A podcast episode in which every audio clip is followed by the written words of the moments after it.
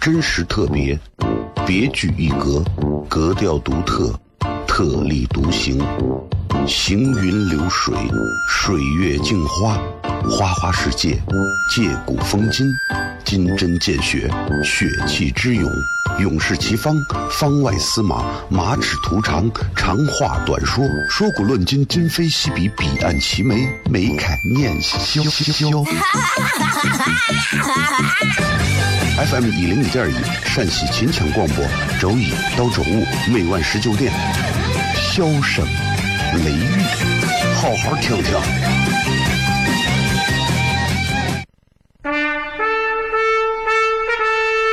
我爸爸对我说：“一个成熟的人，永远都会清楚自己想要什么，可以独立思考，从不随波逐流，为了心中所爱，敢和这世界抗争。更重要的是，不管变换多少身份和环境，永远都要做自己。”笑声雷雨，这就是我爸爸，没办法，就这么拽。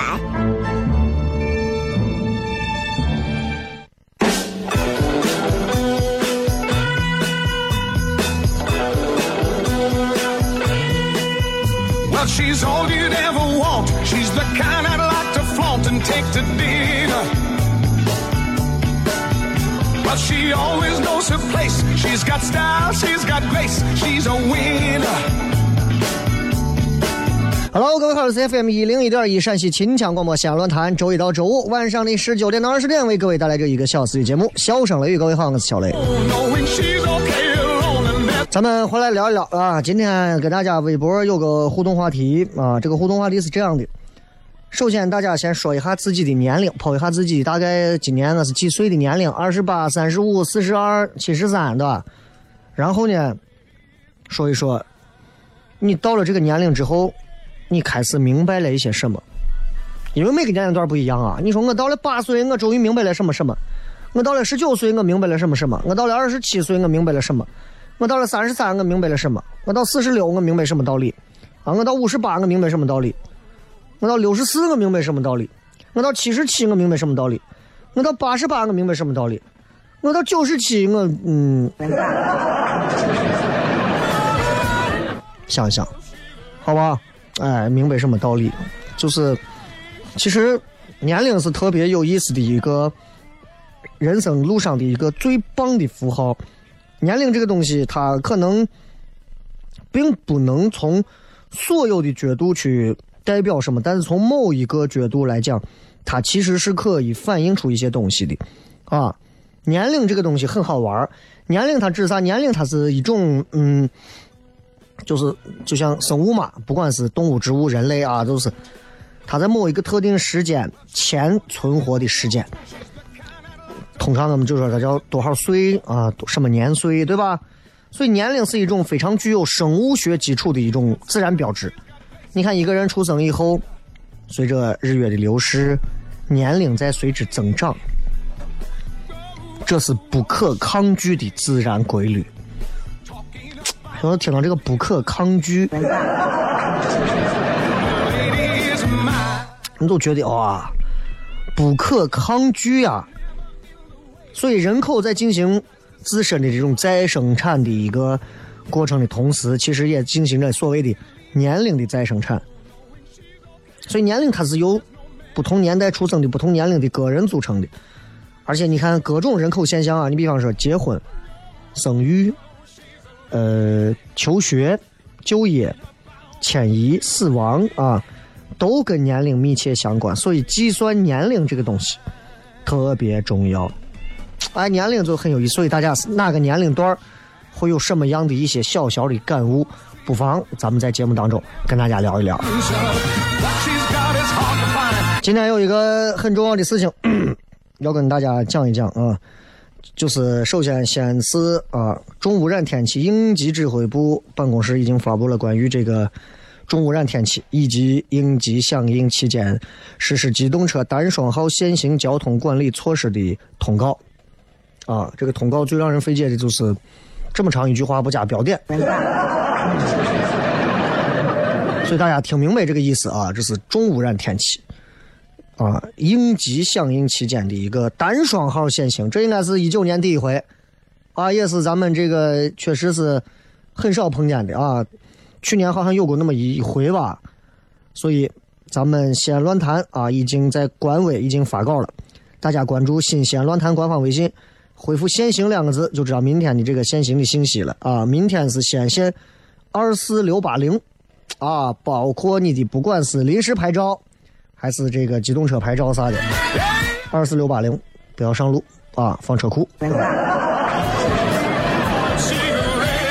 确实是比较堵啊，而且这个空气非常不好啊，整个城市弥漫在一种寂静岭的感觉。就希望大家戴上口罩，关上车窗啊！如果你是二四六八零尾号的车，停回车库，明天就不要开出来了，省事儿。坐公共交通，公交啊、地铁，对吧？飞机啊。今天笑声雷雨还有精彩内容送给大家，咱们接着广告，回来之后开片。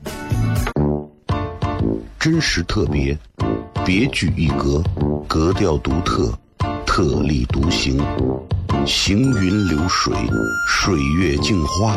花花世界，借古风今，金针见血，血气之勇，勇士齐方，方外司马，马齿徒长，长话短说，说古论今，今非昔比，彼岸齐眉，眉开眼笑。FM 一零一点一，陕西秦腔广播，周一到周五每晚十九点，笑声雷雨，好好听听。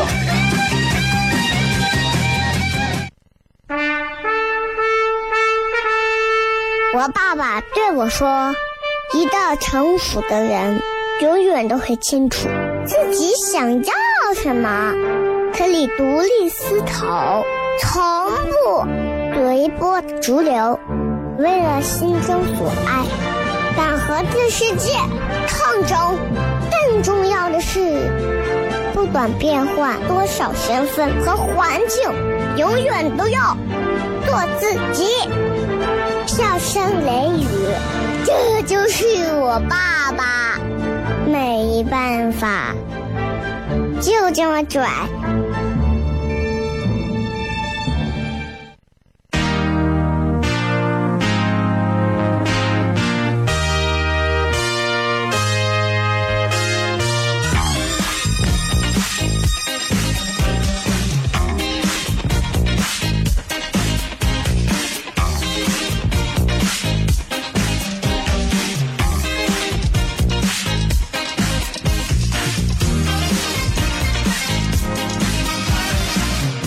回来，笑声雷雨，各位好，我是小雷。如果有一个女娃深情的跟你说：“我不在乎你有没有钱，我就是喜欢你，想和你在一起。”这个时候你一定要好好想一想，好好看一看自己，好好反思一下自己是不是做了哪些事情，让女娃误以为你很有钱。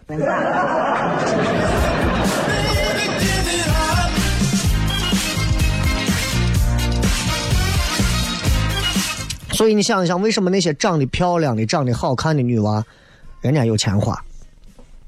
因为好看的女娃，人家根本拍完照不用花时间去修图，把剩下来的时间做了别的事情，因为时间就是金钱，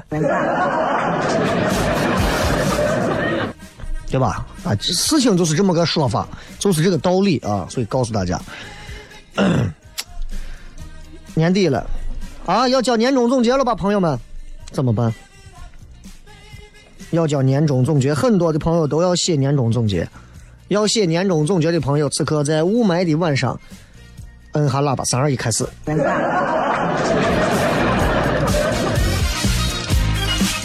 其实为啥很多人现在很多单位都要求写年终总结啊？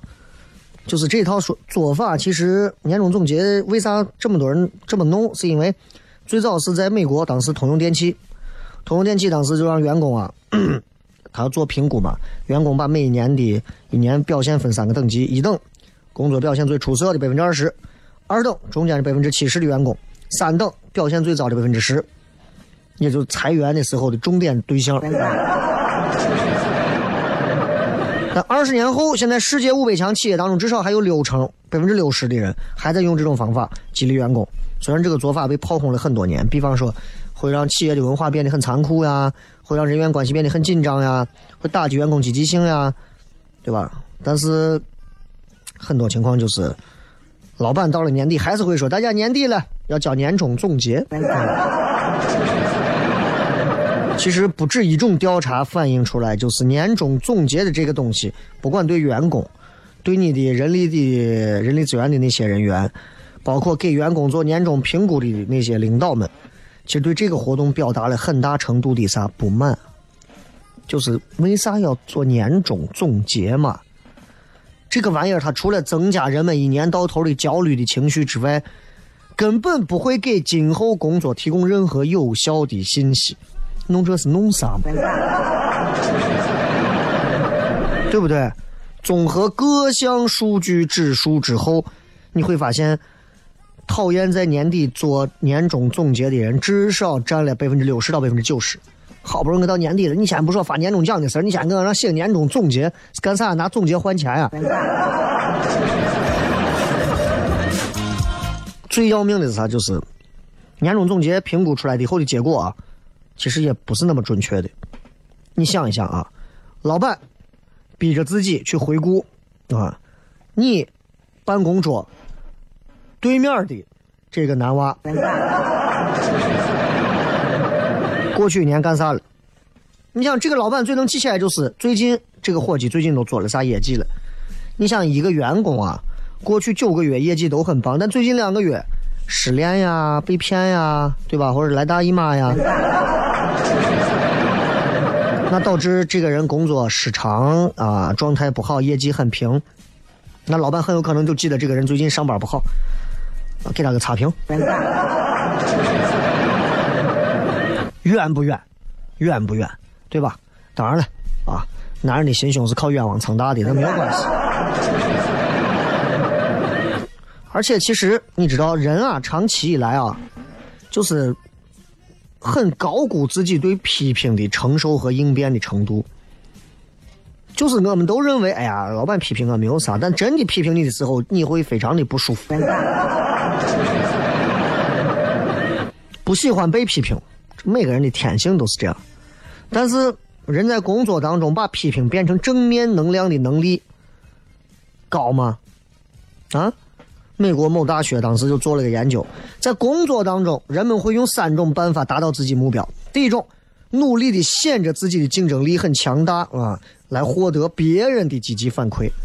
第二种，就是对自己做不好的那些事儿，直接就逃掉，不给任何人指责我的机会。第三种，做的好或者做的不好，我都不介意，我就关注我自己在这个事儿当中能不能学到东西。调查之后就发现，前两种人毫无意外都不喜欢接受任何负面反馈，但第三种人，对吧？可能认为，哎，他能接受，他他也抗拒批评。咱介绍广告，回来片。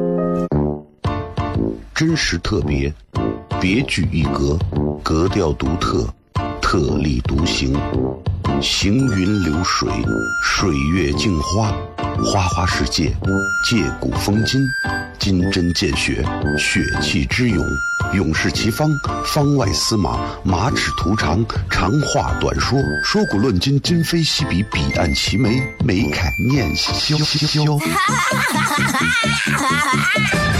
FM 一零一点一，陕西秦腔广播，周一到周五每晚十九点，笑声雷雨，好好听听。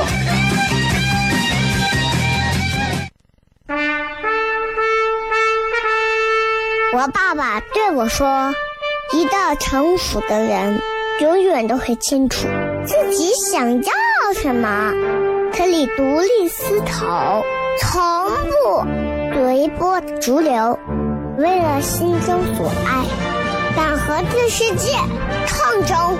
更重要的是，不管变换多少身份和环境，永远都要做自己。”笑声雷雨，这就是我爸爸，没办法，就这么拽。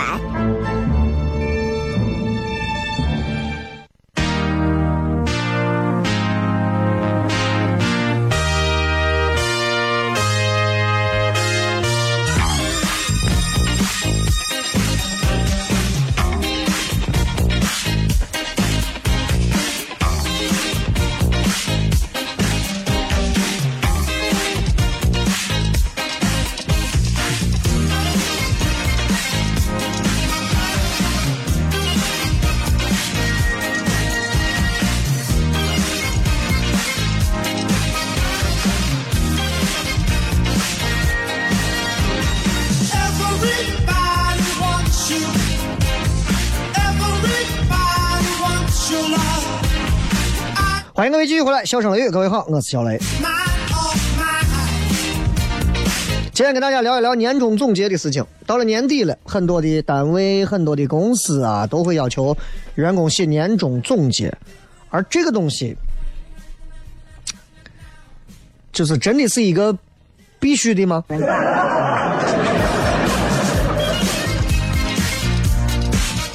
其实呢，年终总结其实会有一些不好的地方。刚才说了啊，比方说年终总结会让员工觉得这种感觉就是自己被他人评判和比较，这种不舒服的场景，所以很多员工会陷入这种东西。然后会根据最新的一些神经学的研究，啊，这种情景会让人啊在心里头产生啥呢？就是产生防卫的那种机制。啥意思？就是你像人啊，如果处在一种不好的心情当中，他对批评，他对建议，很难采取开放的心态。就是这样啊，一个人如果心情不好，你批评他，我说你不上进，我咋不上进了？但如果这个人心情状态很好，我跟你说啊，你可能有点不上进。对对对对对对呀，我就是个啊，我真的就是个扶不上墙的货。你仔细想，人的情绪变化会很大啊。所以，在一八年的时候做一个研究，就发现年终总结，在这个年终总结里啊，很多时候啊，对员工指出来的一些问题，其实会很容易让人觉得年终总结里很多人写的一些问题啊。是个人内在问题所致，他没有办法通过外力改变，而且原原就整个这个年终总结里头的一些内容，就会让人产生非常沮丧的一种。你知道，就是在现实生活当中啊，每一个在单位上班的人，可能都会遇到自己的老板啊、领导啊、单位的头啊，对吧？从他们那儿听到一些所谓的给你的一些建设性的批评。我经常听到建设性的一些批评字眼儿，就比方说，小雷啊啊，你能不能对吧？就是把娱乐节目做的再深刻一点呢？就骂我，其实就是一你就是一个肤浅的货，你有对吧？你那负面包装就会被你们的领导。包装的理所当然，但是这种状态啊，就其实他怎么讲？批评本来对人，你说是好是坏？批评对人绝对是毁坏性的。你想让他从破坏性的、毁坏性的一种状态变得有建设性，你只能怎么办？把批评埋到一堆赞美之词当中。比方我骂你，我批评你，我说你真的啊，你笨的简直是，你都迟的简直是，你都迟完了，你都没救了。加上一堆赞美，你想怎么夸？赞美，其实啊，你做的还不错，但是呢，你有没有想过，就是，嗯，呀，我还真不会这么夸，你知道我咋夸的？对吧？所以，任何你看那种有建设性的东西，都能促进人成长的东西，都要让人听着保持一种开放心态，不是防御心态。所以，你看啊。这种年终总结里经常会有这种建设性的批评，比方说，性格啊，可不可以不要那么恃才自傲？建设性的批评，对吧？多和同事们打成一片，不要老是活在自己的小圈子里。所以这种东西。他其实很矛盾，很矛盾。这个这个话是很矛盾的，就是有批评，给你一个批评性的建议，这就好像是一个一句什么样的话，有保健性的殴打啊，昏暗的光明啊，愚蠢的智者。娘娘腔的男人，就是这种感觉。现在企业单位应该有多少年轻人？很多，九零后很多，啊，因为九零后到来，其实现在这个职工啊，在单位里面的这个流动率是越来越大了。所以你评定员工工作表现，你只能靠一年一度总结，这个就不太靠谱啊！我认识很多九零后的娃们，一年换了十个八个工资、工工作和公司的，这很正常。所以，美国劳工部当年做了个调查，说导致人员离开企业的最频繁的原因是啥？员工不认为直属老板对自己的工作给予了准确的反馈和认可。就是我如果是个九零后，啊，人家说小雷，我觉得你啊对工作不认真，我转身就走了。为啥？我很认真，你没有看到我，转身就走了。可惜我是八二年的。我现在但凡要是九五年的，领导说小雷啊，你来，我给你讲一下啊。我觉得啊，你那天节目上说个啥不太对啊，我觉得很对。再见。所以最重要的是啥？就是现在，作为现在这种九零后啊，你想，九零后其实特别在意外外界的对他们的反馈。他发个照片你九零后们现在在朋友圈发个照片马上就要看多少评论、多少赞。你一年年底了，你才给我看我的表现，年年终反馈才给我一次，不行。对于九零后们来讲，不行，弄不成这个事情，知道吧？所以现在很多的单位已经开始学着，就是频繁的多让部门经理啊，跟自己的员工啊多做一些总结工作总结。项目一完，立刻总结，他不错，他不错，他不错。一个月一完，他不错，他不错，他不错，就这样，啊。所以你想想这个。真的还是挺不容易的啊！所以每一个项目完了之后，所属领导啊，要扪心自问几个问题，才能让做好一个年终总结。扪心自问这几个问题一定要直直达心底。第一个，那么鉴于这位员工的表现，如果这是我的钱，我会不会愿意？奖励给他，对吧？第二一个，那我是不是总愿意让这位员工一直在我的队伍里？自己要扪心自问想一想，对吧？第三个，这个人表现的不太好，他有被解雇的风险吗？扪心自问想一想，有没有？为啥没有？他领导的儿子。第四个问题，这个伙计今天是不是就可以完全够格给他提拔一下，让他升职？想一想，啊，所以其实啊，做老板的也不容易。老板们要是因为一些不可抗力的因素，那没有办法，还得用年终总结的办法的话，那其实刚才我说的这几个问题啊，也可以用一下，提高对你的员工的评估准确性，让这个年终总结可以。发挥他的最起码的一个初衷嘛，对不对？哎，这个其实很重要啊，绝对不是说年终总结，每一个人写一下我这一年干了啥，领导过来打个分你自己看着办。那不是一个单位的领导该干的事情，那是谁该干？那是淘宝的卖家干的事情。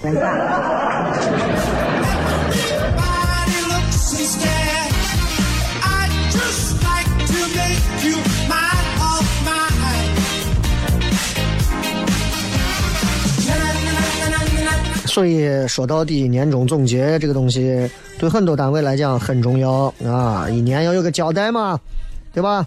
想着怎么把自己可以卖个好价钱啊。到了年底了，很多的一些都会这么写。又到了一年的年底了，啊，这个这个，比方说，经常会做一些总结，但年终总结要精彩，要精华，讲话内容也要控制在二十分钟，不要用太多的虚词。啊，我也做了非常好的效果。啥叫非常好？还一定要把你的核心、最重要的你做的贡献一定要写出来，而且年终总结一定要有重点，具体做了哪几件事情非常好。啊，一定要最后一定要做反思，这就是年终总结。希望给各位能有帮助。咱们回来片，真实特别，别具一格，格调独特，特立独行。行云流水，水月镜花，花花世界，借古风今，金针见血，血气之勇，勇士齐方，方外司马，马齿图长，长话短说，说古论今，今非昔比，彼岸齐眉，眉开眼笑笑。FM 一零五点一，陕西秦腔广播，周一到周五每晚十九点，笑声雷雨，好好听听。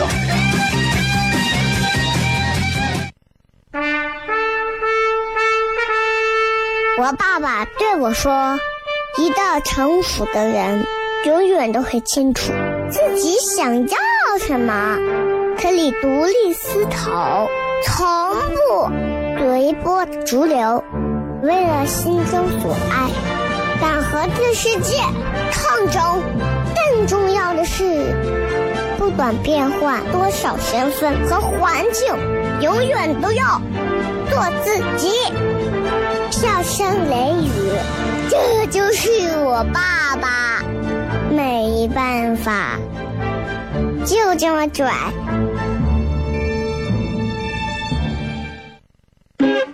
Is everybody ready?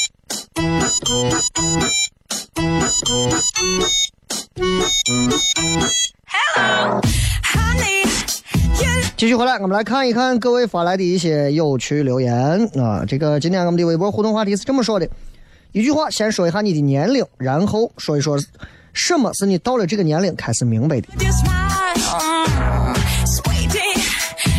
我从第一条往下说啊，这个二十四岁，原来明白的事情，并不想在评论区贴出来。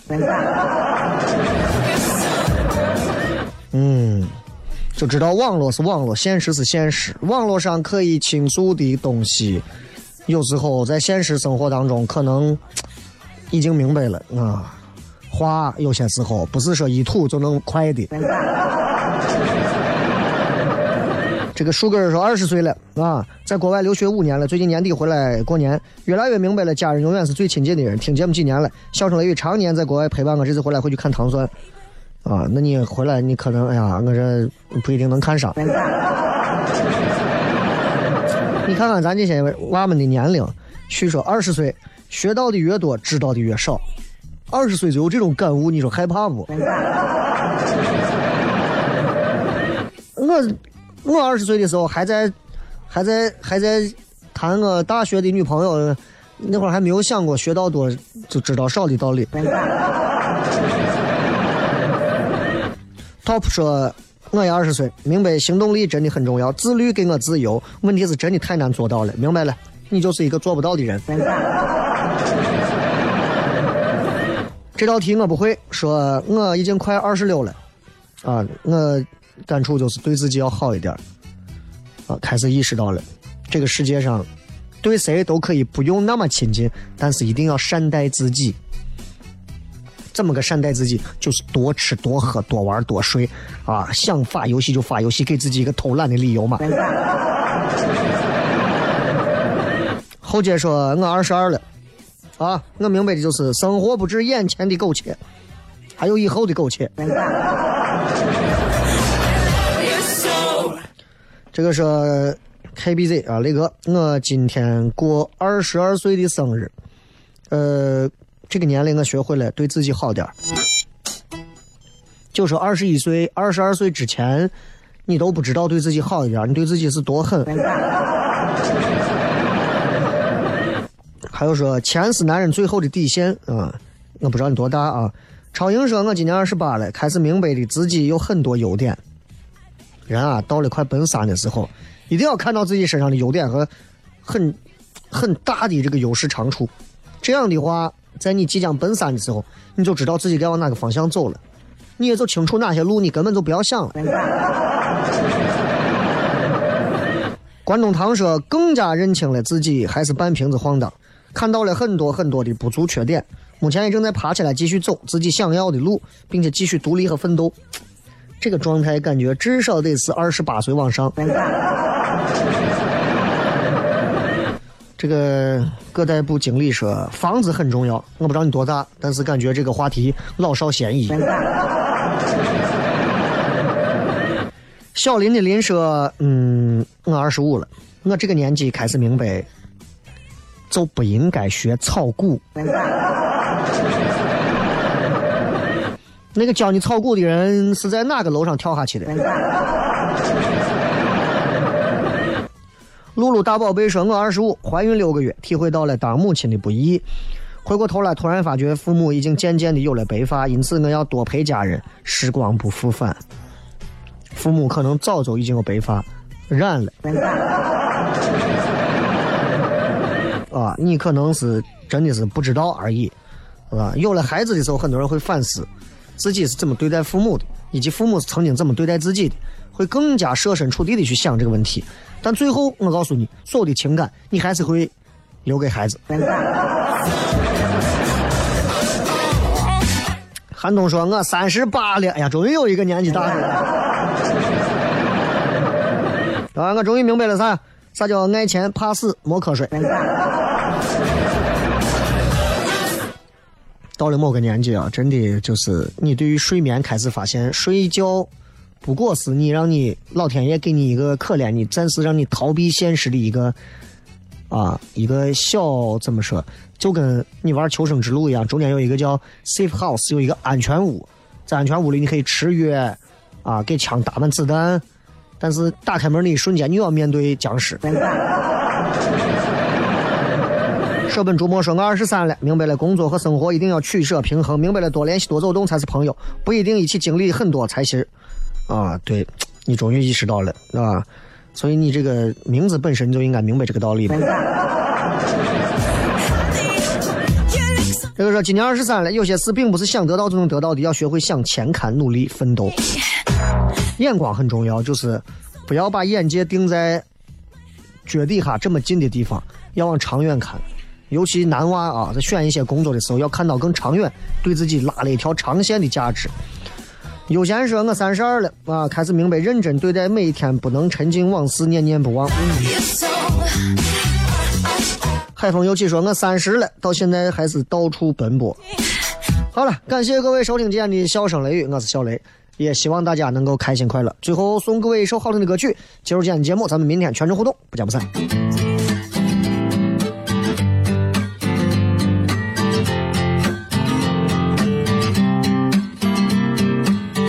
was sitting, waiting, wishing you believed in superstitions. Then maybe you'd see the signs. But Lord knows that this world is cruel, and I ain't the Lord. No, I'm just a fool, and I'm loving somebody. Don't make them love you. Must I always be waiting, waiting on you? Must I always be blessed?